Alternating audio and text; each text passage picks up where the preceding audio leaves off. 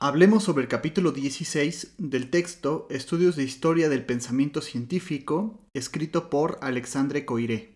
La ciencia moderna sustituyó el antiguo sistema de conceptos flexibles y cualitativos de Aristóteles por los conceptos rígidos y cuantitativos de Galileo. No obstante, en el siglo XVII hubieron dificultades técnicas para la realización de mediciones precisas. Por lo tanto, Galileo sustituyó los experimentos de la caída libre de los objetos en el vacío por los experimentos del plano inclinado y del péndulo. Estos demostraron que la velocidad de la caída del cuerpo es proporcional al seno del ángulo de la inclinación.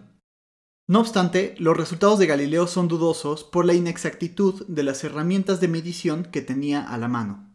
Por su parte, Mersenne produjo mejores resultados. Obtuvo el doble de velocidades en la caída de los objetos.